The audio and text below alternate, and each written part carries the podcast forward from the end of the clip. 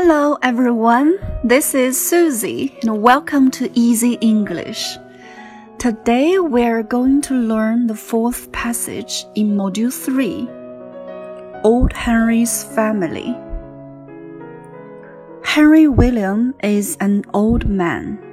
He is rich. He has no wife, but he is a father of three children. He has a son and two daughters. The son is from Australia. His name is Tom. His two daughters are from China. Their names are Lucy and Lily. They are twins. Although Henry is not the children's real father, he loves them very much. The children love their father too. Henry has many toys for the children. He gives different toys to different children. His son plays with toy cars. His daughters play with toy animals. And Henry often plays games with the children. He is the children's father, and he is their good friend too The end.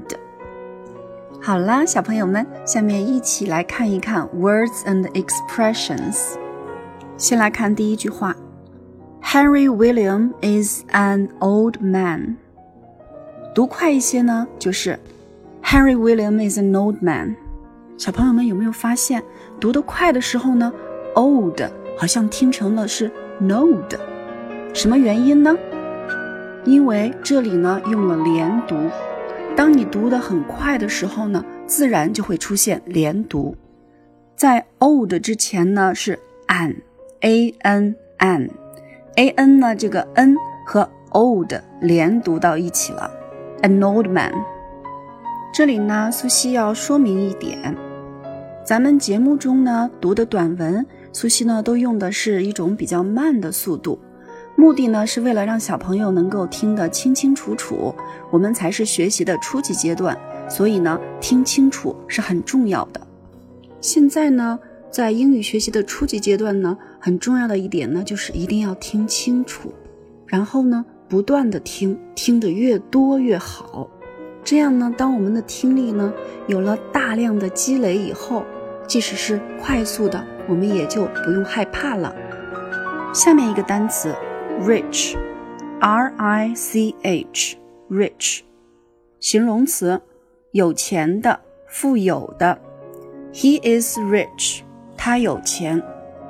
rich 的反义词呢是 poor，p o o r, poor。He is rich, I am poor。他有钱，我穷。再看一个句子，He has no wife。 Wife 是名词，妻子、太太。He has no wife，他没有妻子。也可以说成 He doesn't have a wife。He doesn't have a wife。But he is a father of three children。但是他是三个孩子的父亲。A father of three children。三个孩子的父亲。I am a mother of two children. I am a mother of two children. 我是两个孩子的母亲。接下来一个单词，Australia。Australia，澳大利亚。The son is from Australia. 儿子来自于澳大利亚。His two daughters are from China. 他的两个女儿来自于中国。 They are twins. 他们是双胞胎。They are twins. Twins 是复数，双胞胎是两个孩子，所以是复数。接下来一句，Although Henry is not the children's real father, he loves them very much. Although 尽管，尽管 Henry 不是孩子们的真正的父亲。 他非常爱他们，real，真正的，real。再来看下一句 He gives different toys to different children. He gives different toys to different children. 他给不同的孩子不同的玩具。Different，不同的，不一样的，形容词。He gives different toys to different children. 他给不同的孩子不同的玩具。Give something to somebody. 给某人某物，也可以说成 give somebody something。比如说，Give me a ruler, please. 请给我一把尺子。Give a ruler to me, please.